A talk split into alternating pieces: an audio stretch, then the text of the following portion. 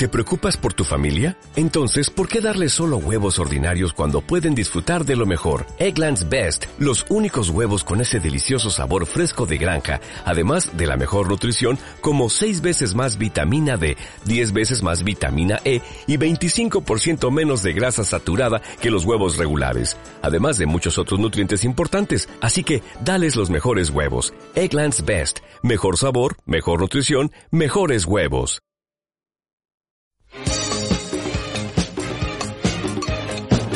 Aquí comienza Generación XY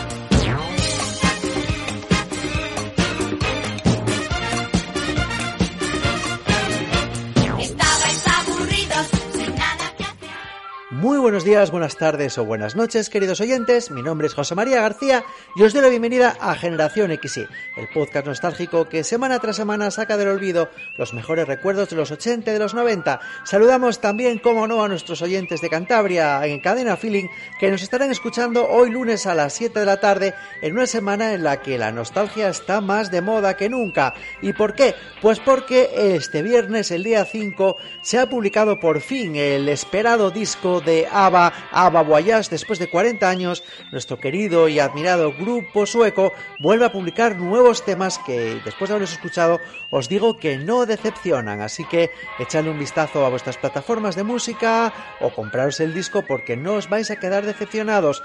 También digo que la nostalgia está de moda porque también el día 5, el pasado viernes, en Amazon Prime se han colgado unos nuevos capítulos de historias para no dormir, la mítica serie de terror de Chicho Ibáñez Serrador en una nueva reedición dirigida por su hijo Alejandro Ibáñez Nauta, que sin duda es muy interesante y recomendamos desde aquí a nuestros oyentes más nostálgicos que dediquen unas horas a disfrutar de estos nuevos episodios de terror. Pero antes de que vayáis a escuchar el disco de ABBA o a ver historias para no dormir, no os perdéis el programa que os tenemos preparado esta semana. Dentro sumario, Arrancaremos el programa recordando a la serie de los 90 que protagonizó el Fari, Menudo es mi padre, y continuaremos recordando a una de las sagas de películas de terror más recordadas de los 80, Poltergeist. La máquina del tiempo de María Berzal nos llevará de viaje con los coches de nuestros padres, el tocata de Orlando Montoro nos, hablará del Britpop y cerraremos el programa con el cajón desastre y el concurso de sintonías de Generación XY. Ya está amaneciendo, la noche se va, el sol en el cielo llamándome está. Y salgo a la calle para comenzar la lucha diaria en la gran ciudad. Y al final y al final en abril de 1996, la televisión española cambiaba para siempre, y es que en aquella fecha se estrenaba la serie Menudo es mi padre, protagonizada nada más y nada menos que por el Fari. Menudo es mi padre era una dramedia, ya sabéis, esa mezcla de drama y comedia de manual, y que narraba las andanzas de una familia en la que el Fari, cuyo personaje también se llamaba como él, se dedicaba al mundo del taxi. El Fari tenía una esposa ama de casa, interpretada por Kitty Mamber, una abuela y tres niños, interpretados eh, por Daniel Guzmán, Julián González y Olga Molina. En el primer capítulo, el Fari conoce a una rubia muy atractiva llamada Vicky, y lo que parecía ser una niñata que estaba buscando un madurito resultó ser, oh sorpresa, su hija secreta, fruto de un afer con una sueca en Benidorm. Y como la chica estaba bastante sola, pues el Fari se la llevó a casa y la trató como una hija más.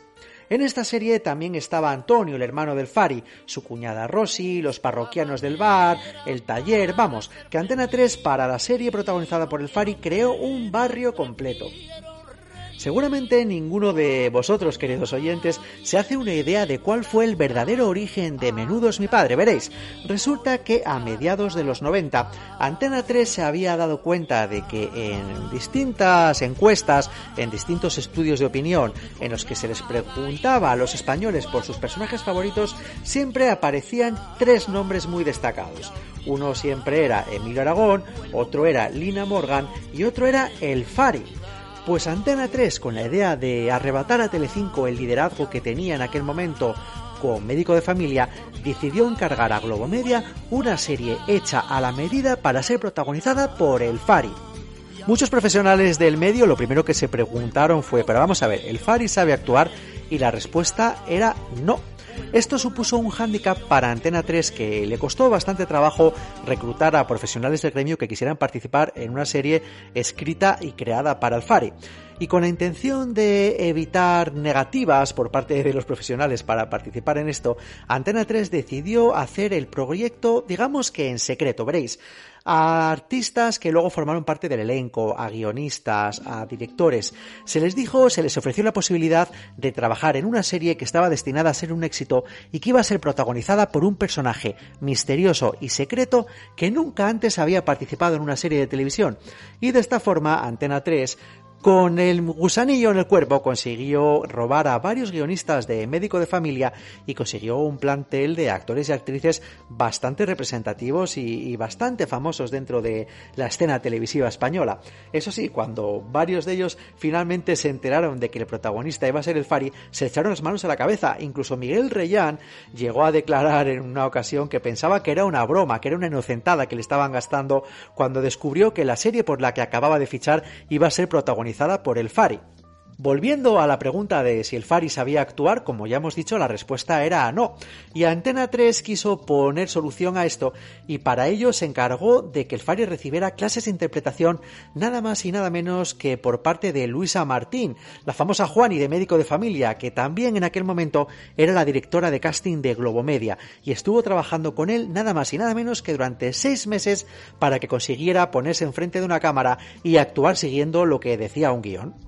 Hace unos meses Fórmula TV, que es un portal de Internet dedicado a noticias y actualidad televisivas, publicó un artículo y un vídeo en el que distintos actores, actrices y personal técnico de Menudo es mi padre contaban su experiencia en esta serie. Vamos a recordar algunos fragmentos de este vídeo dándole las gracias a Fórmula TV por su colaboración y por su contenido. Y arrancamos recordando precisamente a Luisa Martín, la Juani, eh, contándonos cómo fue su experiencia de trabajar con el Fari en Menudo es mi padre. Bueno, pues en la época en la que se preparaba Menudo es mi padre, eh, yo era directora de casting de, de Globomedia. Y de repente me dijeron, te tienes que ir a Antena 3 para probar al protagonista. Que estamos pensando que sea el Fari. Perdón. Entonces me quedé un poco alucinada, pero dije, bueno, pues bueno, no es mala opción, no es mala opción. Me fui a Antena 3 y allí conocí a un ser absolutamente encantador, muy divertido, muy buena persona, pero muy pícaro. Y entonces me dijo, bueno, yo ya sé de qué va a ir esto. Esto, esto, yo de repente canto un poquito el torito, de repente digo, no, no, no, no, no, no, esto no va a ser así. Tú estás dispuesto a trabajar y a ensayar porque vas a tener que estudiar texto. Sí, sí, bueno, bueno, bueno, no hay ningún problema. A mí me dijeron que, que yo tenía que decidir si, si nos arriesgábamos con él y bueno, yo dije que sí. Nos tiramos a la piscina. A lo largo de sus 60 episodios, Menudo es mi padre tuvo grandísimos dramas en sus tramas, pero también trató muchísimos temas sociales de la época. Por ejemplo, se habló de drogadicción, se habló de prostitución, de la soledad de los mayores, de los peligros que sufren los conductores de taxi. También se trataron otros temas como la ludopatía, el alcoholismo juvenil, el racismo, la homosexualidad, hasta una falsa denuncia por violación, por ejemplo, y también otros temas más curiosos como el fimosis.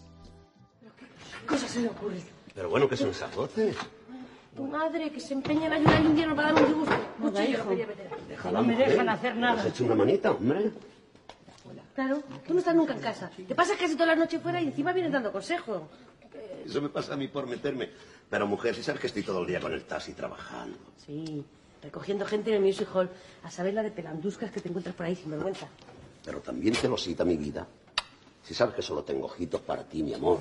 Más te vale si no quieres que te lo saque. ¿eh? cuidado conmigo. Esta noche he dormido en casa o ya no te acuerdas. Niño. Peor me lo pones. Cada vez que me acuerdo que estaba con trabajando en taxi por la noche estoy que no vivo. Bueno, pues oye, si te parece, que haga el turno mi madre. Que te he oído, ¿eh? Que te he oído. Pero mamá, pero mamá, ven mi vida. Como ya hemos comentado, el personaje de la mujer del Fari estaba interpretado por Kitty Mamber, una actriz que tras los primeros capítulos mostró su descontento con su papel y con la serie, por lo cual le pidió a Antena 3 un aumento de sueldo para continuar con su participación en Menudos mi padre. La serie se negó en rotundo y decidió prescindir de su personaje pues de la manera que suele realizarse en estos casos, que es matando a su personaje, y lo hizo a través de un doloroso y trágico tumor en el oído. Este hecho fue aprovechado por los guionistas de Menudos mi padre para convertir al Fari en una especie de sex symbol que tiene un acercamiento con una vecina, Carmen, interpretada por Gloria Muñoz, con la que finalmente termina casándose. Además, ella ya tenía dos hijos de otro matrimonio que también se mudaron a la casa familiar que de alguna manera empezaba a parecerse al camarote de los hermanos Max. Como curiosidad, comentaros que los dos hijos de esta nueva mujer del Fari, de Carmen, eran interpretados por los actores Víctor Clavijo y Pilar López de Ayala. Precisamente vamos a escuchar a Víctor Clavijo hablando de su participación en Menudos mi padre.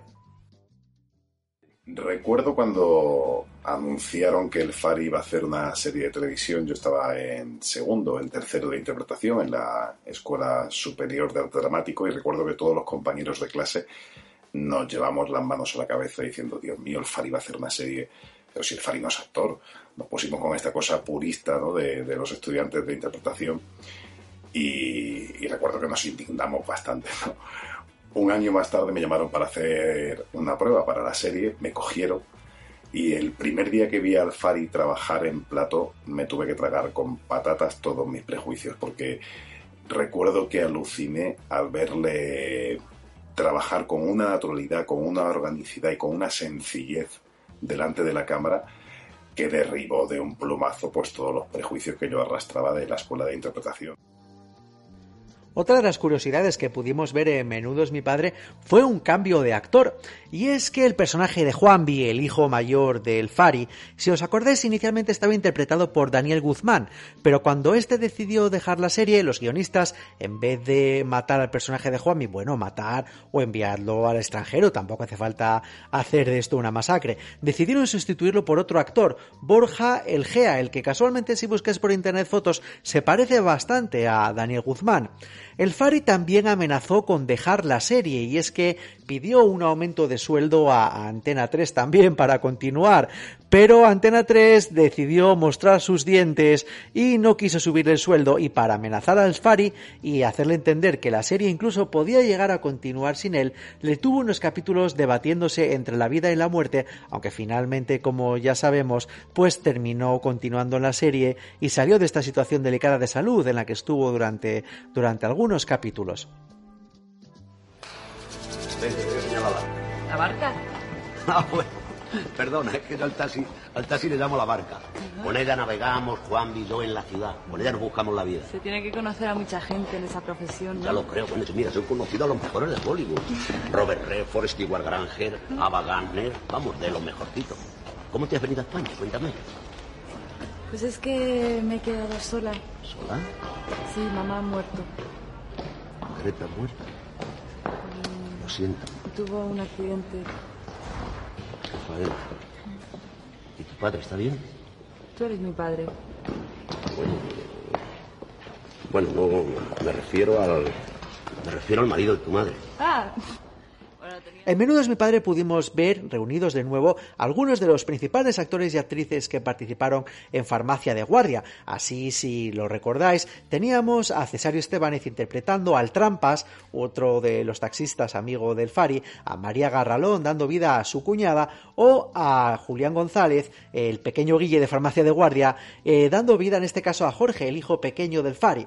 Menudos mi padre también sirvió como cantera de grandes personajes que vimos posteriormente en grandes series de la televisión. Así, por ejemplo, Paz Vega, Pilar López Ayala, eh, Lara de Miguel, eh, Víctor Clavijo, como hemos comentado, Eva Santolaria o Alicia Bogo hicieron sus pinitos en esta serie. Otros actores que pasaron por Menudos mi padre fueron, entre otros, María Casal, Elena Fernández, María Adánez, Miguel Ángel Barcárcel o Blas Moya, entre otros. Tal y como vaticinaron los estudios de mercado, las encuestas, Menudo es mi padre fue un éxito rotundo, que llegó a cosechar índices de audiencia cercanos al 30% en su primera temporada. Estos índices, se mantuvieron también bastante altos durante la segunda y la tercera, pero al finalizar la tercera temporada, Antena 3 decidió dar por terminada la aventura del Fari y de Menudo es mi padre en la televisión, y lo hizo con un último capítulo en el cual Fari en su trabajo con el taxi, descubría, o mejor dicho, era descubierto por un productor discográfico que tras escucharle cantar le propone poner en marcha su carrera discográfica nada más y nada menos que con una participación en el Festival de Viña del Mar. Algo muy loco todo, la verdad. De todos modos, este no fue el final del todo de la serie del Fari, y es que años más tarde las aventuras del Fari volvieron a revivirse, en este caso en Portugal, y es que nuestro país vecino emitió un remake llamado Barrio da Fonte, que también tuvo 60 episodios y que era un calco a la serie del Fari. Solo que allí el taxista protagonista no tenía ese toque ibérico y folclórico del Fari. Víctor Norte, eh, Antonio Feio y María Joao Luis encabezaban el reparto de esta versión de Menudo es mi padre que se emitió entre el año 2000 y el 2003 en Portugal. Esta serie era tan clónica que muchos capítulos se titulaban igual.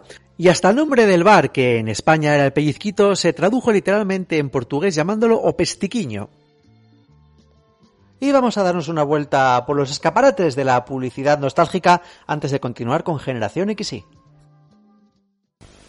He venido antes de que abran para contaros en primicia lo del Bonofor y el Fiesta Porto. Cosa guapa y bien equipada de serie, dirección asistida, radiocassette con frontal extraíble, elevalunas eléctrico, cierre centralizado. Y ahora viene lo mejor, el precio. Un millón trescientas noventa y ocho mil pesetas. No desde. Un millón trescientas noventa y ocho mil pesetas, tal cual. Ya puedes darte prisa. ¡Hola,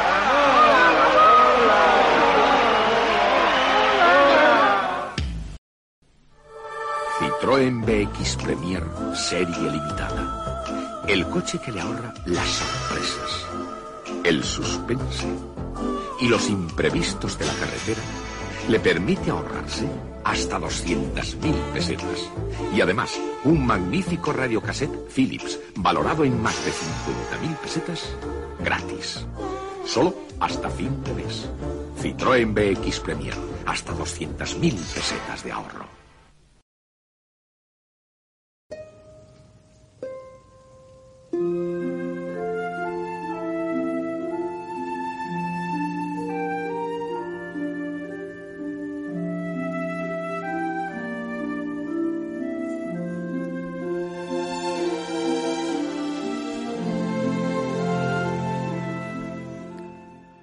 Familia de clase media se muda a un barrio idílico, concretamente a una casa preciosa donde vive esta joven pareja con sus tres adorables hijos. Todo parece perfecto hasta que los fenómenos paranormales hacen acto de presencia. Por si no lo habéis reconocido, queridos oyentes, esta es la trama de Poltergeist, una película del año 82 que marcó un antes y un después en nuestra forma de entender el miedo. Pero esta adorable familia no fueron los únicos que sufrieron circunstancias paranormales. Delante y detrás de las cámaras sucedieron cosas terribles. Son muchos los que cuentan que los rodajes de la saga Poltergeist estaban malditos, sets de grabación que se quemaban sin explicación, objetos que desaparecían sin que nadie los tocara, pero también son muchos los que dicen que estos son solo leyendas. Lo que no pueden negar es la serie de catastróficas desdichas que sucedían cada vez que finalizaba el rodaje. Y es que cuatro meses después de terminar el rodaje de la primera entrega de Poltergeist, la actriz Dominic Dunn, que interpretaba a la hermana mayor de Caroline, fue asesinada a manos de su expareja John Sweeney. De hecho, Poltergeist 2 está dedicada a su memoria, y eso que su personaje no es ni mencionado, simplemente desaparece de una película a otra. Pero no es la única muerte prematura que salpicó a la saga de Poltergeist. Según ha revelado algunos de los miembros del rodaje de la segunda entrega, Will Sampton hizo varios rituales en el plató para eliminar maldiciones, ya que el rodaje, esta vez sí, fue un cúmulo de accidentes. De hecho, Julian Beck, que interpretaba al sacerdote Kane, falleció durante el rodaje a causa de un cáncer de estómago. El equipo de la película supo aprovechar eh, su aspecto lúgubre para darle más verosimilitud a su papel como reverendado obsesionado con el fin del mundo. Poco después falleció Taylor, un brujo indio al que daba vida el propio Will Sampton debido a una complicación renal durante su posoperatorio. La leyenda negra no acaba aquí. La tercera parte también estuvo reteñida por la muerte de uno de los miembros del reparto. La pequeña Heather O'Rourke fue víctima de Poltergeist 3. La actriz que interpretó a Caroline durante toda la saga comenzó a sentir dolores estomacales durante el rodaje. A consecuencia de estos falleció. Tenía 12 años. El motivo de su muerte fue una extraña enfermedad que los médicos fueron incapaces de detectar a tiempo, estenosis congénita. Tan corto fue el tiempo que pasó entre el final del rodaje y la muerte de Hidro Rook que cuando la productora MGM le pidió al director Gary Siman que repitiera el final, ella ya no estaba. Poltergeist fue estrenada en 1982 y fue dirigida por Top Hopper, quien previamente había realizado la escalofriante película La masacre de Texas en 1974. La primera entrega de esta trilogía de terror y misterio fue producida por el mismísimo Steven Spielberg, quien participó también como coescritor del guion. Spielberg plasmó todos sus miedos de la infancia en el personaje de Robbie, quien estaba aterrado por los payasos y por el árbol frente a su ventana que reflejaba sombras terribles por las noches. Spielberg tenía planeado dirigir Poltergeist, pero finalmente se decidió por filmar ET el extraterrestre, dejando el trabajo en manos de Hopper. A pesar de esto, varias personas que participaron en el rodaje afirman que Spielberg rodó toda la película, aunque el director lo ha negado. Lo que pasaba aquí es que parece ser que en el sindicato de guionistas de Hollywood había un acuerdo según el cual un director no podía filmar dos películas de forma simultánea, y oficialmente Steven Spielberg estaba rodando ET el extraterrestre, aunque según parece las malas lenguas y como hemos comentado, parece ser que su participación en el set de rodaje de Poltergeist iba mucho más allá que la de ser productor o meramente uno de los guionistas. No me gusta el árbol, papá. Ese árbol lleva mucho tiempo aquí. Desde antes de que mi empresa construyera la urbanización. No me gustan sus ramas. Sabe que yo vivo aquí, ¿verdad? Sabe todo sobre nosotros. Por eso construí esta casa junto a él. Para que nos protegiera. A ti, a Caroline, a Dina, a mamá y a mí. Es un árbol muy sabio. Me mira. Sabe que vivo aquí. Parece que la tormenta está cesando. ¿Cómo lo sabes? Porque sé contar. ¿Sabes lo que hay que hacer? Cuando veas el relámpago, cuentas hasta oír el trueno. Y si cada vez cuentas más, significa que la tormenta se está alejando. ¿Quieres intentarlo? Sí. De acuerdo. A ver, un relámpago. Ahí viene, espera. Los efectos especiales de Poltergeist corrieron a cargo de Industrial Light and Magic, la compañía de George Lucas. Desde ILM se propuso un diseño para la bestia, la criatura que surge del armario, el cual el propio Top Hopper aprobó. Fue Steven Spielberg quien desechó la idea y mandó crear a Richard Edmund, responsable de los efectos visuales, un nuevo monstruo diseñado por él mismo. Según se cuenta, la idea de Spielberg acabó siendo mucho menos terrorífica que la que un principio se había planteado. Y siguiendo en esta tónica de rebaja de terror que Spielberg quería llevar a cabo en Poltergeist, algunas de las directrices de Tom Hopper fueron tiradas por tierra. Por ejemplo, el payaso diabólico iba a resultar mucho más terrorífico de lo que acabó siendo. Además, en la escena en la que sale la mano del televisor, en un primer momento esta iba a ser un rostro sangriento que amenazaría a Caroline, creyendo que el público podía escandalizarse cuando al final de la película Diana rescata a su hija y regresan juntas del otro lado, las dos iban a estar completamente ensangrentadas y cubiertas de heridas, golpes y trozos de carne. Una de las pocas escenas gore que quedaron en la versión final fue la del investigador arrancándose la cara en el baño, cuyas manos fueron las del mismísimo Spielberg. Si algo quiso dejar claro el equipo de producción de Poltergeist fue el legado que había dejado por aquel entonces el primer episodio de Star Wars en la cultura popular, una clara muestra está en la habitación de Robbie, la cual está adornada con pósters de la película, figuras de Yoda, R2D2 e incluso un busto de Darth Vader, lo que indica que el joven había sucumbido frente a la fiebre de George Lucas. También podemos suponer que el hecho de tener a Industrial Light and Magic en el proyecto ayudó de alguna manera a la creación del set de rodaje de Poltergeist. En el memorable final de Poltergeist, atención queridos oyentes porque vamos a hacer spoilers, el hogar de los Freelings se destruye y es devorado por una especie de agujero negro que enlaza con el otro lado. Para ello se construyó una maqueta a escala de 1,8 metros, la cual se llevó a cabo durante, atención, cuatro meses. Tras varios estudios se llegó a la conclusión de que la mejor forma de hacer implosionar la casa era enhebrando gruesos cables a través de la maqueta y tirar de ellos a través del embudo de un aspirador de gran potencia. Después hicieron falta dos meses más de trabajo para que los responsables de los efectos visuales completasen la secuencia. La primera opción para interpretar a Diane Freeling fue Shirley MacLaine, la actriz que por aquel entonces tenía muchas ganas de poder trabajar junto a Steven Spielberg, no aceptó el papel porque iba en contra de sus creencias espirituales, alegando que era demasiado violenta para ella y que no quería ser partícipe de ese uso de la fuerza negativa en el mercado cinematográfico.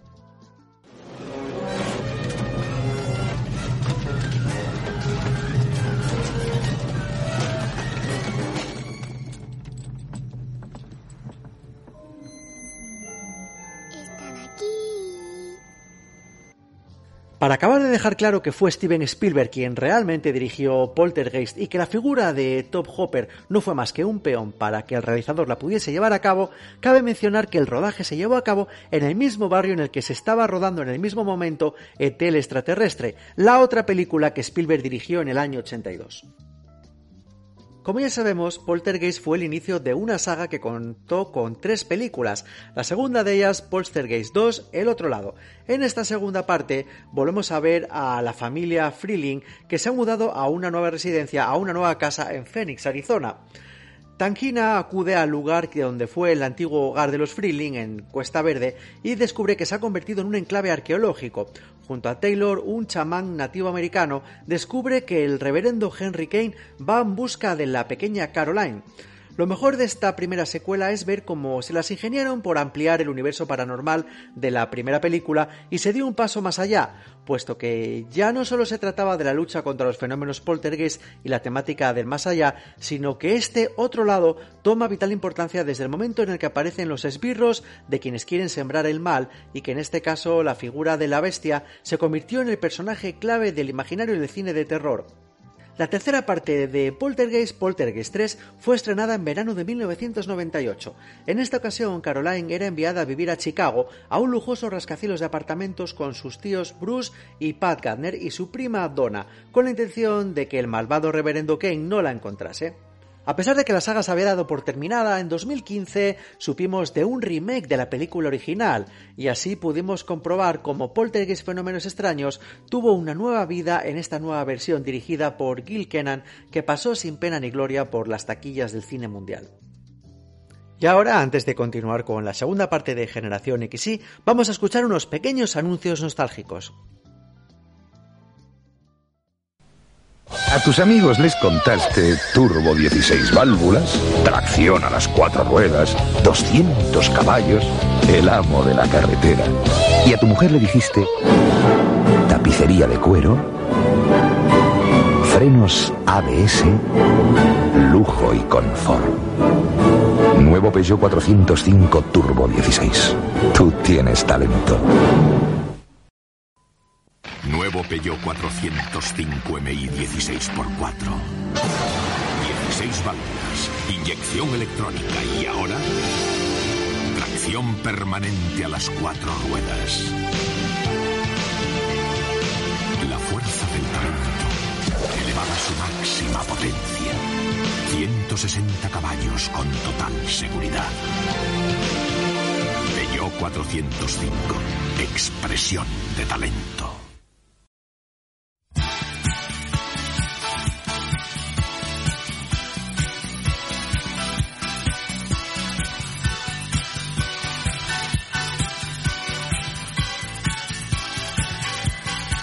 La máquina del tiempo con María Berzal.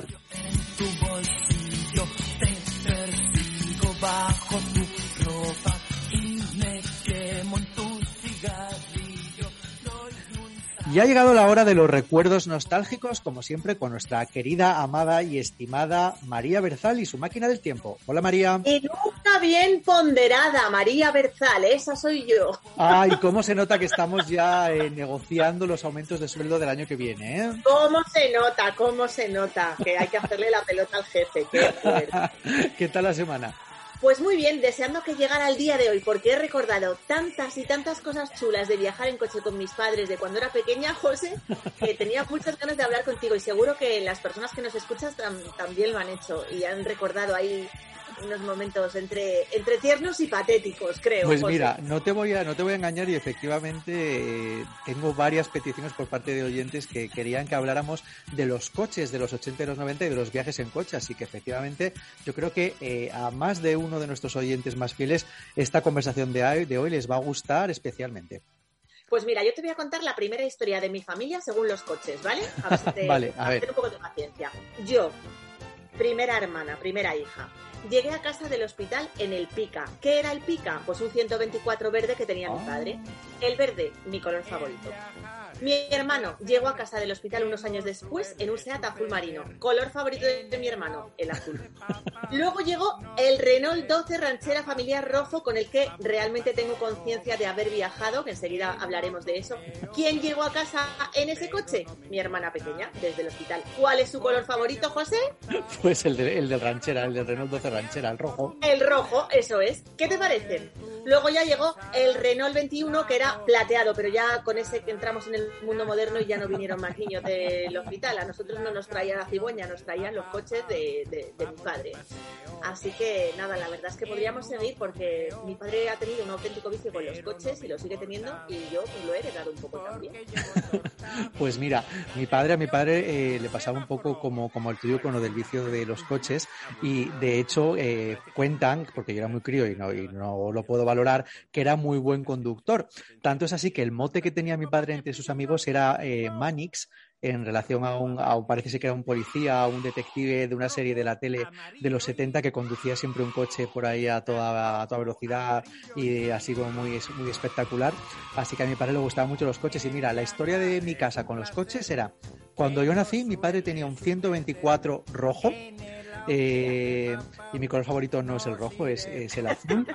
Después eh, nos cambiamos a un Renault 11 de un color, no sabría cómo decirlo, así como gris, tirando un poco a dorado, una cosa así un poco, un poco rara. Y el último coche que tuvimos en los 90 era un Ford Mondeo de color ocre, eh, perdón, eh, brezo, perdón, de color brezo. Ese me acuerdo. Esos fueron los coches que tuvimos en, en, aquella época. Pues mira, yo como te decía antes, con el que recuerdo realmente haber viajado a tope es con el Renault 12 rojo, ranchera familiar, con vaca y todo, que lo cargábamos hasta los topes para ir a pasar el verano a Santander, donde mi abuela tenía una casa de vacaciones. Ese era el día en que se producía generalmente la gran bronca entre mis padres, porque claro, ese momento de hacer las 16.554 maletas para los cuatro monos que éramos, bajarlas al coche, ponerlas en la vaca, atarlas con unos ganchos imposibles que yo no sé de dónde las sacaba mi padre y hacernos 500 kilómetros con eso en lo alto, pues es una cosa que a mí siempre me fascinó, la verdad. Sí, sí. Eh, y ese equipaje que no, se acababa nunca, José, ¿tú no, te parece que antes llevábamos siempre mucho más equipaje que ahora? Hombre, claro, porque antes no había Ryanair que te, que te obliga a, bajar, a viajar solo con equipaje de mano y eres capaz de estar dos semanas de vacaciones con una maleta de 55 por 40 por 20. Pero, pero bueno, no, al margen, al margen de eso, mira, yo también, según estabas contando lo de eh, la, vaca y todas las cosas, me estaba acordando cuando nosotros íbamos a casa de, de mi abuela en Extremadura, en el pueblo, y traíamos a mi abuela de vuelta y el coche venía cargado no solo con el equipaje de mi abuela, sino con la colección de sandías, con la colección de melones, con la colección de chorizos, con todas las cosas que nos traíamos del pueblo y que parecía aquel maletero parecía más el Mercadona que un mercadero, un, maletero, la verdad. Y también, José, ¿no, ¿no crees que, bueno, al menos es mi opinión, sin duda alguna, los viajes antes duraban muchísimo más que ahora? Yo creo que es porque, lo he reflexionado estos días, ¿no? Y creo que es porque la Tierra se va haciendo más pequeña a medida que nosotros nos hacemos mayores. Pero bueno, eso es algo de lo que podemos hablar otro día, si quieres. El caso es que nosotros esos días, pues arrancábamos el mes de agosto con ese viajecito a Santander y por entonces, pues había que cruzar el puerto del escudo, que por supuesto siempre tenía niebla. Y como, porque ahora ya no se cruza el puerto del escudo y ahora si vas al puerto del escudo, en cualquier caso tampoco hay niebla, eso solo pasaba antes. Em, bueno, como algún año mm, al cruzar el puerto del escudo ya había habido vómitos, pues nuestros padres estaban ya anestesiados contra ese momento. Así que antes de subir en el coche en Madrid, biodramina que te crió. ¿Sabes lo que es la biodramina? Entiendo. Sí, la pastilla que os tomáis los madrileños cada vez que, que salís de viaje. porque, claro, te voy a contar que en Asturias teníamos el puerto de Pajares ¿eh? para subir, que sería el equivalente a tu escudo, y en Asturias mi Dios se tomaba biodramina para subir el Pajares. O sea, también, también vomité subiendo a, los lagos de Covadonga. Bueno, pues eh, para el que no sea de, para el que aunque no sea de Madrid o sea de Madrid o vomite o en el coche quiera tomarse una biodramina, no como este integrista de los vómitos que es Pose, para el que no lo sepa digo, la biodramina es una pastilla asquerosa antimareo antivómitos, no lo sé, por la que yo he odiado toda mi vida el color amarillo, porque era meterte eso en la boca y claro, con la pastilla no vomitabas al cruzar el escudo, ibas vomitado de casa. Ese viaje que eh, duraba ahora unas cuatro horas de Madrid a Santander, pues duraba entonces todo el día, así que parábamos, echábamos la bueno, comíamos, luego echábamos un poco la siesta. Me acuerdo que mi padre tenía, verás tú que esto es muy friki, tenía una tele chiquitita, muy chiquitita, en blanco y negro. Sí.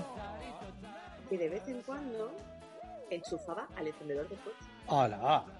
Y yo recuerdo no en estos viajes, pero sí en algún día estos que íbamos a, pues, hacer una especie de picnic al campo, a pasar el día allí con los abuelos al lado de un río o algo.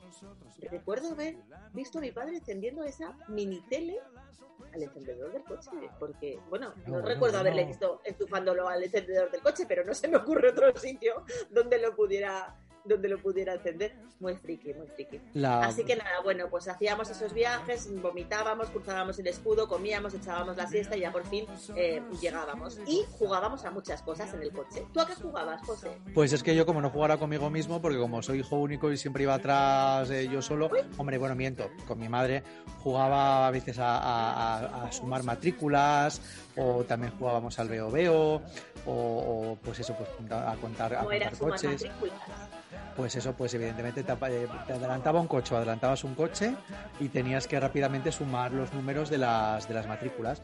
O tenía, por ejemplo, dije, a ver, ¿quién es el primero que encuentra un coche que la matrícula empieza por dos? O cosas así. Claro, nosotros jugábamos con mis padres todo el rato, aunque yo iba con mi hermano atrás, claro, hasta que llegó la enana, pero jugábamos sobre todo con mis padres y jugábamos muchísimo, que me encantaba, y esto lo he seguido yo luego haciendo con mis hijas, a palabras encadenadas, ¿sabes? Ajá, sí. Em, otro de los clásicos era el veo veo, como tú has dicho, pero lo, sobre todo en mi coche lo que hacíamos, sobre todo, sobre todo, sobre todo, era cantar. Oh. Cantar, cantar, cantar y cantar.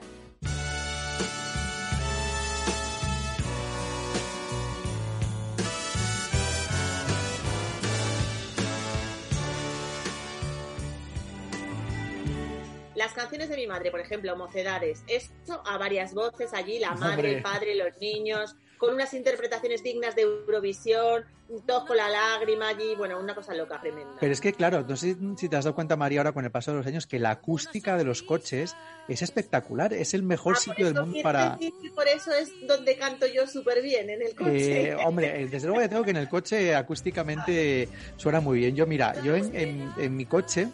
Eh, también, por supuesto, sonaba Mocedades siempre como, como uno de los, de, los, de los hits y también Perales. Pero mi padre, la verdad es que tenía dos artistas eh, bastante favoritos que con el tiempo me he dado cuenta de que son gafes, o eso cuenta la leyenda. Entonces, yo no sé si. Joder, ya lo ha dicho. Vale, ese, ese uno. Iba a decirle el innombrable, iba a decir J.P. A mi padre le encantaba Juan Pardo. Y otro, otro que a ver si lo adivinas que es Canario J.V. ¿no? José Vélez. José Vélez. Pues ese, pues ese a mi padre le, encantaba también. Entonces yo, mi padre tenía fijación por los cantantes eh, gafes, por lo que veo. Pero oye, a pesar de eso nunca hemos tenido ni un accidente, ¿eh? Nosotros también escuchábamos mucho cintas de humoristas, cintas, que era lo que se ponían el siglo pasado en los coches. Y te diré que mi favorito era Gila, ese señor que nació un día que su madre no estaba en casa. Pues Nos reíamos muchísimo, pero sobre todo, y no sé por qué, de viajar en el coche a mí se me ha quedado una cosa como incrustada en el cerebro, que es el carrusel deportivo. Viajáramos oh, un martes por la mañana o un jueves por la noche, a mí me da igual. Yo los domingos por la tarde, si me pillan en el coche, pongo el carrusel deportivo. Vaya a donde vaya, vaya con quien vaya. El sonido del carrusel. ¡Gol! Yo es que voy en el coche y necesito escuchar el carrusel. Claro, yo en mi coche los domingos, en mi, en mi coche los domingos por la tarde éramos cuatro personas. Mi padre, mi madre, yo y Pepe Domingo Castaño. Es que Pepe Domingo es maravilloso. Carrusel Deportivo. El de los goles, el de la emoción, el del espectáculo, el de siempre, el clásico, el único, el veterano, el del sonido inconfundible. Pepe Domingo nos ha acompañado a cruzar España a toda una generación, vamos. Totalmente, totalmente de acuerdo contigo. Todo el rato. Otra cosa que recuerdo ahora casi con sorpresa es a mi padre fumando en el coche. Y mira que cuando yo fumaba también lo hacía en el coche, pero ahora, por ejemplo, me parece imposible ir en el coche con unos niños pequeños fumando, como iba mi padre entonces. La verdad es que ha cambiado mucho el cuento. Sí, Sobre sí, todo no. nuestra conciencia ha cambiado, calla. Mi padre no fume- mi padre fumaba poco, eh, eh, la verdad. Y en el coche solo fumaba en una situación en concreto, que era cuando íbamos de vacaciones a Alicante y cruzaba Madrid. O sea, le generaba tal nivel de estrés cruzar Madrid que una vez que ya habíamos cogido la carretera de Valencia se fumaba un cigarro para descansar. Pobre Pero- hombre, pobre Pero hombre. vamos, ya te digo que claro, mucha, una de las cosas que estaba ligada a esto de- del tabaco en los coches era indudablemente el ambientador. Por favor, como era ese ambientador con forma de, de, de, de- pino, colgando en todos los retrovisores de los padres. Qué, horror, ahora por lo menos son un poquito más cookies. Pero Sí, imagínate, ese ambientador de pino con olor a pino, que yo me montaba en el coche y me mareaba. En mi coche no podía ver esas cosas porque de verdad que, que mareaba y luego me tenía que tomar la biodramina, pero con razón. En los coches de mi casa lo que nunca faltaron fueron las pegatinas, José. Pero las nuestras las hacíamos mi hermano y yo, y mis pobres padres, pues nada, muertos de amor, pues las ponían, no tenían más remedio. Y recuerdo que cuando nació nuestra hermana pequeña, hicimos una de esas de bebé a bordo que se empezaban Sí. a ver por las carreteras. Pero mira qué ternura, que en lugar de comprarla, nosotros hicimos una ahí con Iron Fix y eso, coloreadilla, ahí con las pinturas de madera o los rotus, y, y los padres pues la, la pusieron. Sí, sí. Yo en mi coche el único objeto así un poco peculiar que había era una una figura de, bueno, una figura no un colgante, mejor dicho, de la Virgen de Covadonga. A pesar de que en casa nunca hemos sido demasiado religiosos, no sé por qué, la Virgen de Covadonga siempre iba en el coche. Una Bueno, cosa- la Virgen de Covadonga, estampitas de santos, el patrón de los conductores, la Virgen del Pilar, cualquiera que nos protegiera de las altas velocidades que, que- que- que alcanzaban los vehículos por aquella época, pues Sí, eh, sí. había que llevarlas en el coche, ¿sabes? O sea que Totalmente. eso- Una cosa que me parecía espantosa, pero que oye, al mismo tiempo me fascinaba, tengo que decirlo, eran aquellos perritos que movían la cabeza y iban en la parte trasera de los coches, ¿te acuerdas? Sí, totalmente, totalmente. Eran espantosos, pero oye, la verdad es que uno no podía aparca- eh, aparca- eh, apartar la mirada de ellos, ¿eh? Aunque también digo que, por supuesto, en mi coche nunca lo hubo. El mío tampoco, pero yo siempre era la típica cosa que decía, ay, cuando sea mayor pondré uno, menos mal que luego ya recuperé la conciencia, la conciencia, el buen gusto y eso y nunca, nunca lo tuve. Bueno, ¿y qué me dices de cuando empezó a ponerse de moda en el salpicadero eso de poner las fotos de los niños y, y es el típico cartel de papá, papá, no corras, que te esperamos en casa? Y esa, por favor, que es que más que el salpicadero de un coche aquello parecía un funeral, de verdad. Y yo nunca lo pude entender, me parecía una cosa de un mal gusto espantosa. Totalmente, oye, y otra cosa espantosa también que estuvo mucho tiempo de moda y que nunca entendí fueron aquellas bolitas, esas de como de madera, que eran una especie de alfombrita que se ponía encima de los Ay, asientos, ¿te sí, acuerdas? Sí, sí, sí, totalmente, que yo nunca Claro. lo entendí eso. Yo pensaba que, que se supone que era cómoda, pero la verdad es que no me lo parecía. Yo nunca entendí muy bien para qué se utilizaba, la verdad. Y sobre todo, si te fijas, todavía a día de hoy se siguen viendo en los respaldos de algún que otro taxista eh, de una edad ya bastante avanzada. Oye, pues a lo mejor es que son cómodas, yo que sé, para las almorranas o algo, porque si lo llevan los taxistas que pasan tantas horas sentadas eh, pobres en el coche, a lo mejor realmente es cómodo y estamos aquí nosotros dudando de su eficacia y resulta que la tiene. Otra cosa espantosa, José, otro melón Sí. que voy a abrir. Las palancas de cambio con pomos llamativos. Ay, sí. Véase algunas que incluso simulaban ámbar con un insecto dentro. Sí, sí. Las más discretas, por ejemplo, las de equipos de fútbol, marcas de coche, una cosa un poco más chirula, siempre pensé yo, pero bueno, oye, para gustos, pues colores, no sé. Pues yo sí, nunca porque- pondría una cosa de esas. Claro, ¿sabes lo que pasa, María? Que durante una época los coches fueron casi como una especie de prolongación de, de nuestras casas, ¿no? Sí, Y, sí. y sobre todo para los que ya os pilló la juventud en un 5000, ya ni te digo. ¡Hala, ya! Pero qué capullo, eso lo dices por los inhumanos, ¿no? Y su qué difícil es hacer el amor en un sin camil, ¿no? Pues Todo sí. un himno de nuestra generación. Todo un himno. Pues mira, no sé si es difícil o no, la verdad, porque es un terreno que yo nunca he trabajado, pero a ver, ¿qué quieres que te diga? Un coche de cuatro puertas, de menos de cuatro metros, con un pedazo de volante, super palanca de cambios.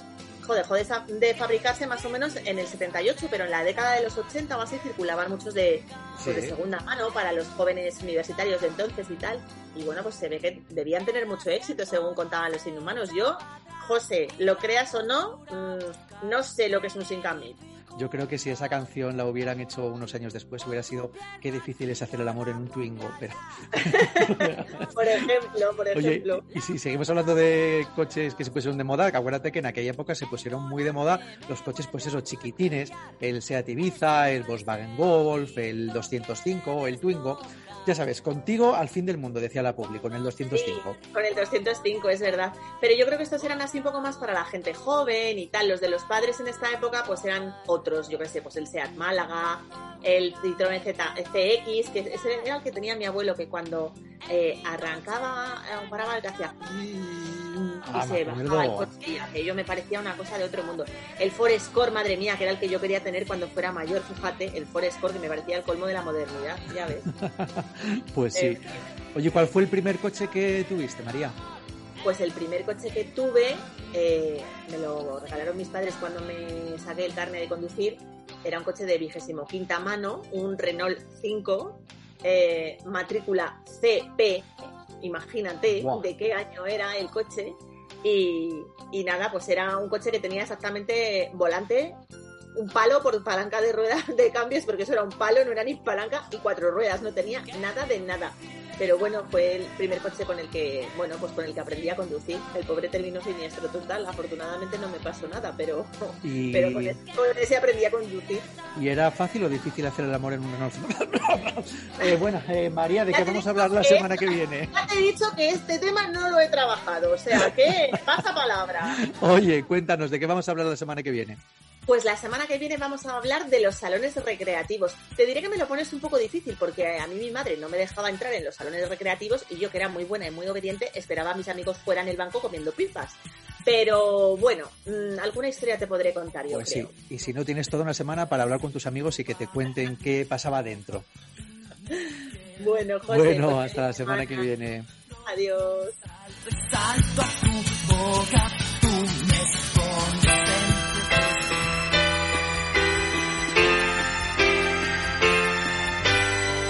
El Tocata, con Orlando Montoro.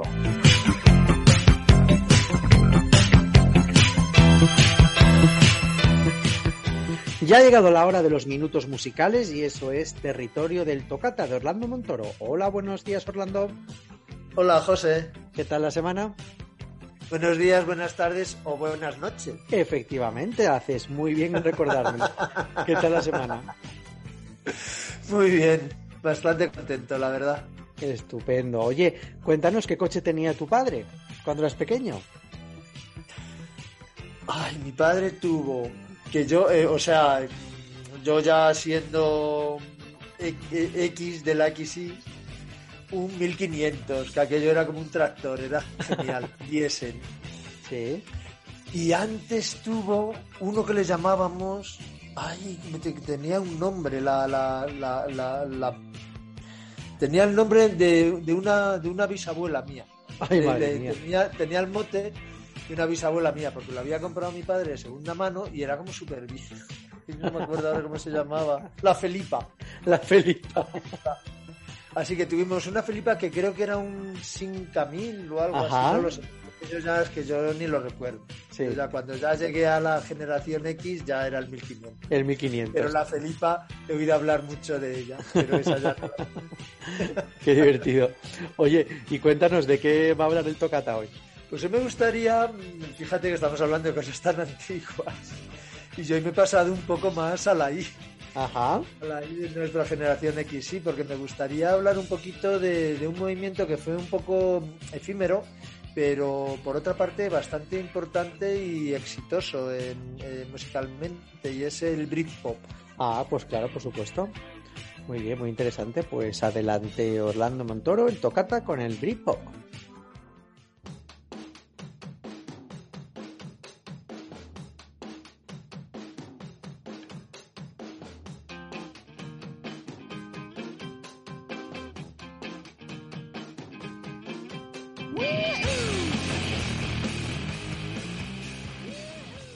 Podemos considerar el Britpop la corriente musical alternativa de eclosión a mediados de los 90 en el Reino Unido, imprescindible para ser Brit, claro. El Britpop podría decirse que se caracterizaba por su sonido más popero que rockero, muy cool y con claras influencias de los grupos de las décadas de los años 60 y 70, como The Beatles o The Kings, a los que intentan emular, por ejemplo, en I Am the Walrus versionado por Oasis. Fue claramente la respuesta británica al grunge americano de la misma época. Unos años antes, en el Reino Unido triunfaban desde el final de los 80 sonidos indies como el de Smith, el sonido Manchester encabezado por los Stone Roses de Charlatans y por Happy Mondays, o el Acid House, todas muy ritmeras y con mucho groove, evidentes influencias directas del Britpop. También fueron influencia del shoegaze, con canciones más largas, psicodélicas y repetitivas, como las de My Bloody Valentine, del que los cluberos más pijines del Britpop reaccionarían con un gusto renovado hacia unas estructuras de canciones más simples y sobre todo cortas, el famoso 3-17 minutos de canciones pegadizas que ponían el énfasis en pasárselo bien.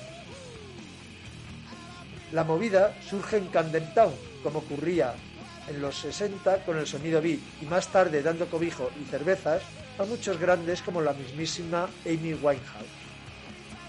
En 1993, Damon Albarn, de Blur, respondería en una entrevista, bueno, está, esto está bien. Si el punk apareció para eliminar a los hippies, entonces nosotros estamos aquí para eliminar el maldito grunge.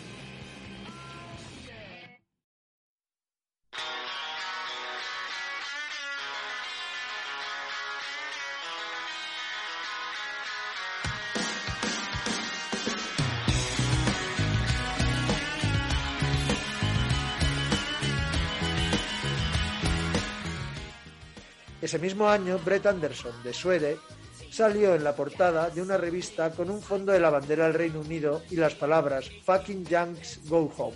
En fin, todo muy británico, patriótico, antiamericano y obrero, y en conjunto bastante dirigido por la prensa y el mainstream, como la artificial pelea entre grupos por erigirse en el auténtico representante e icono del movimiento. Por suerte para los amantes de la música, nos dejó igualmente un buen puñado de maravillosas canciones. Entre sus representantes citamos a Suede, Blur, Oasis, Pool, Supergrass y Ocean Color Set, por citar solo algunos.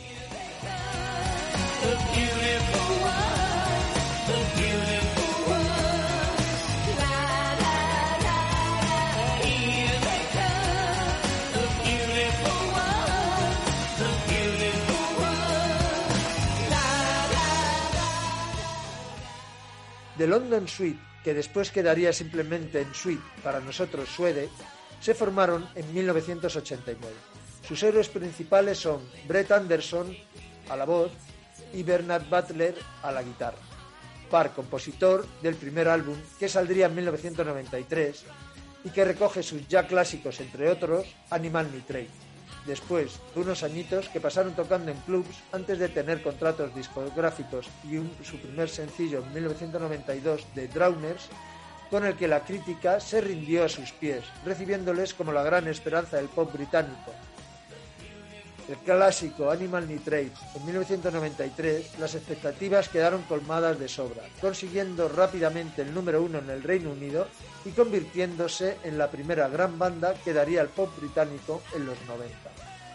Se llegó a decir en su momento que era el disco más esperado desde el Nevermind de Bollocks de los Sex Pistols. En 1994 se publicó su segundo álbum, Dog Man Star, ya sin Bernard, con un sonido más denso, estructuras más complejas e incluso de orquesta. Aunque no vendió tanto como el primero, muchos lo consideran su mejor disco, si bien su tercero, de 1996, Coming Up, ha sido el más vendido de la banda y su correspondiente primer sencillo, Trash, un éxito rotundo mundial. Le siguen en 1997 el doble Sci-Fi Lullabies, un recopilatorio que reúne la mayoría de los B-sides, y en 1999 Head Music, que incorpora nuevos sonidos y elementos electrónicos, no tan celebrados por el público, pero bien interesantes también, tengo que decir.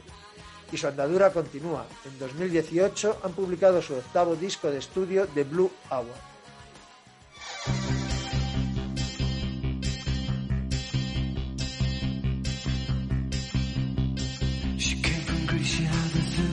Knowledge. She studied sculpture at St. Martin's College. That's where I caught her eye. She told me that her dad was loaded. I said, in that case, I'll have room with Coca-Cola. She said, fine. And then in 30 seconds time, she said, se formaron a finales de los 70. El grupo de Jarvis Cocker Pulp no alcanzaron el éxito internacional hasta su quinto álbum, de 1994, Hissing Hairs, y la cumbre de la popularidad con la edición en 1995 de Different Class, su disco más reconocido que incluye el tema Common People, calificada como el tema más representativo del Britpop. En 1998 publican This is Hardcore, un disco más oscuro pero todavía muy bien valorado por la prensa y el público. Sin embargo, en 2001, con Will Love Live, cuyo fracaso en ventas precipita el final de la banda, no tuvieron tanto éxito. También hay que entender que quizás un sonido tan colorista y a veces exagerado que se puede considerar al Britpop no podía durar mucho más. De él solo sobrevivirían los más grandes y aquellos que supieron ir acomodándose y evolucionando, como ha sido siempre con los nombres más reconocidos y con las carreras más dilatadas, al menos musicalmente.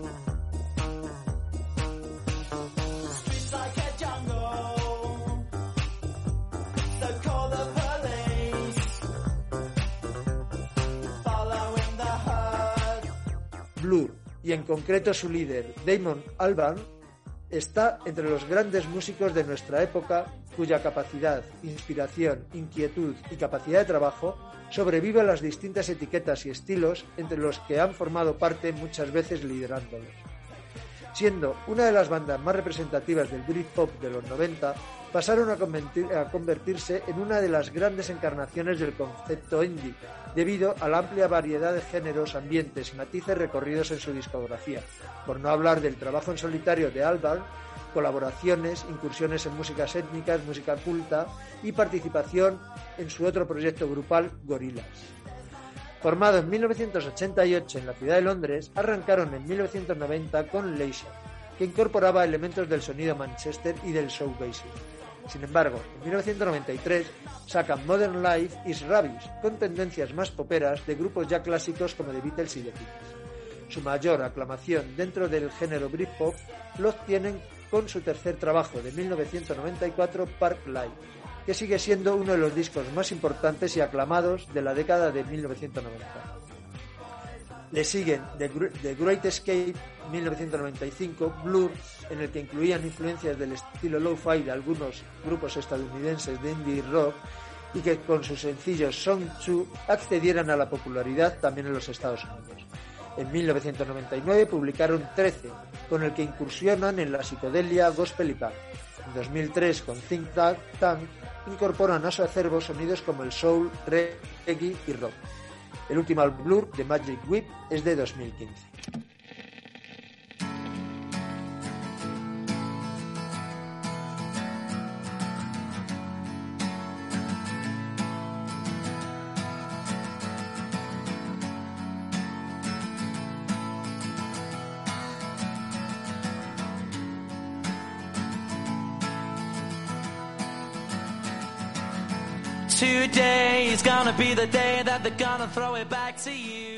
En 1991, Liam Gallagher, como vocalista y a petición suya su hermano mayor Noel, se unen a Rain, originado un año antes en Manchester y dando lugar así a Oasis.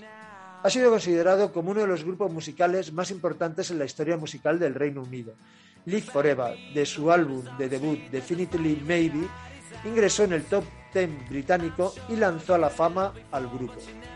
Some Might Say, de su segundo álbum What's the Story Morning Glory, de 1995 fue número uno en las listas y el álbum el quinto más vendido de la historia musical del Reino Unido y que en 2010 ganaría el premio al mejor disco en los últimos 30 años. Sin embargo, y pese a que su tercer álbum de 1997, Be Here Now, se convirtiera en el disco más rápidamente vendido en la historia del Reino Unido, se criticó por demasiado producido y poco original, y el mismo Noel diría de él que fue una estafa al rock and roll. Ese mismo año se consideró superado el movimiento Britpop. No obstante, Oasis siguió sacando álbumes. Standing on the Shoulder of Giants salió a la venta en febrero de 2000, alcanzando buenas ventas en la primera semana, aunque fue recibido con indiferencia por la prensa, lo cual, la cual la calificó como experimental y diferente a lo que antes habían hecho. No obstante, seguirían cosechando éxitos, llegando a editar otros tres álbumes de estudio hasta 2009, donde tras una pelea entre bastidores de los hermanos Gallagher, se cancela su concierto en el Festival de Rock en Siens, París, dando fin a la banda. Como curiosidad, podemos citar que en 2004 ingresó en la banda el hijo de Ringo Starr, Zack Stark. Lion llegó a acusar a la mujer de Noel de ser la responsable de la ruptura de Oasis. Yo diría que en uno de tantos intentos de hacerse comparar con los propios Beatles, de los que llegaron a decir que ellos eran más grandes. Aparte de esa tontería, tengo que decir que su versión de I, Am the Walrus me parece muy buena y un placer escucharla de vez en.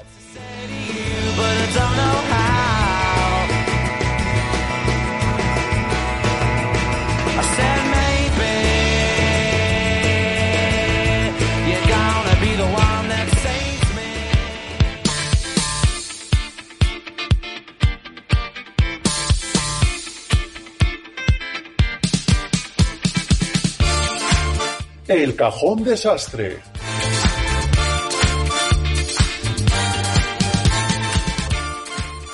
Esta semana en el Cajón Desastre os queremos hablar de televisión española por partida doble. Veréis, por un lado os queríamos comentar, informar que el ente público ha actualizado su plataforma de streaming que ahora se llama RTVE Play. Pues en esta plataforma que funciona de forma casi idéntica a Netflix o a la que comentábamos la semana pasada, a Flixolé, no solo podéis encontrar almacenados los distintos programas y series que Televisión Española a través de esos distintos canales que posee emite todos los días, sino que también tenéis acceso al archivo histórico de Televisión Española en el que podréis encontrar una barbaridad de contenido de los 80, de los 90, todas las series, todas las películas, todos los programas están en esta plataforma de streaming y de forma gratuita. Y lo segundo que os queríamos contar es que también de dentro de esta plataforma podéis encontrar un programa muy especial que la semana pasada Televisión Española emitió dentro de Lazos de Sangre, que es Lazos de Sangre, es un programa en el que todas las semanas se repasa la trayectoria de alguna saga o de algún artista importante de la historia de España. Pues la semana pasada en Lazos de Sangre hablaron nada más y nada menos que de Chicho Ibáñez Serrador, el creador del 1, 2, 3, del semáforo, de historias para no dormir, entre otros. Os recomiendo de verdad que echéis un vistazo a este homenaje que Lazos de Sangre le hizo a Chicho, no solo al documental, sino a la tertulia posterior en la que se debatió bastante de programas como por ejemplo el 1, 2, 3, de cómo era trabajar con Chicho, curiosidades sobre el programa, etc. Es decir, imperdonable perdérselo para todos los seguidores de la televisión de los 80 y del 1, 2, 3.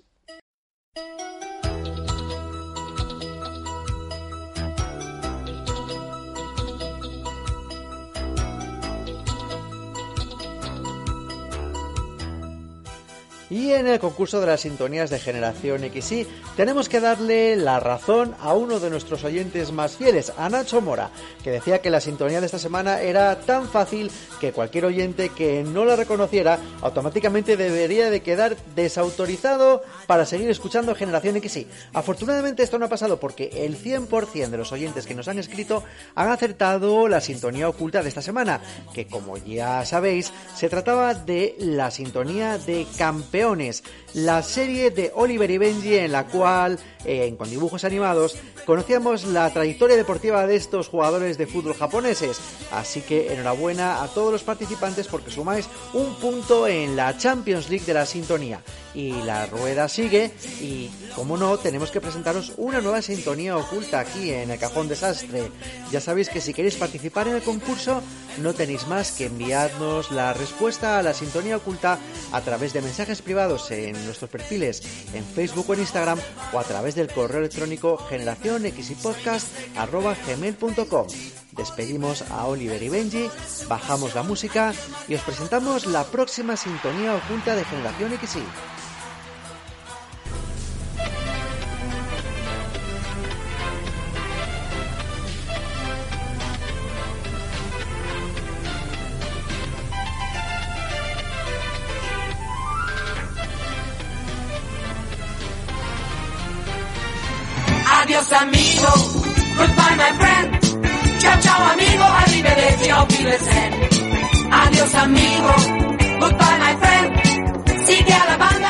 Y hasta aquí el programa de esta semana de Generación XY. La hora de la nostalgia llega a su fin. Nos ponemos ya en marcha para preparar el programa de la semana que viene, mientras os pedimos de verdad que compartáis nuestro programa, que habléis de nosotros, que nos deis a seguir en redes sociales, en nuestros perfiles, en Facebook o en Instagram. Y ya sabéis que tenéis a vuestra disposición nuestro correo electrónico generación gmail.com donde nos podéis escribir contándonos vuestros recuerdos nostálgicos o pidiéndonos nuevos contenidos que tratar en próximos programas. Nos despedimos, no sin antes pediros por favor que seáis felices, carguéis las pilas y nos escuchéis aquí la semana que viene en Generación XY. Hasta pronto amigos. Adiós.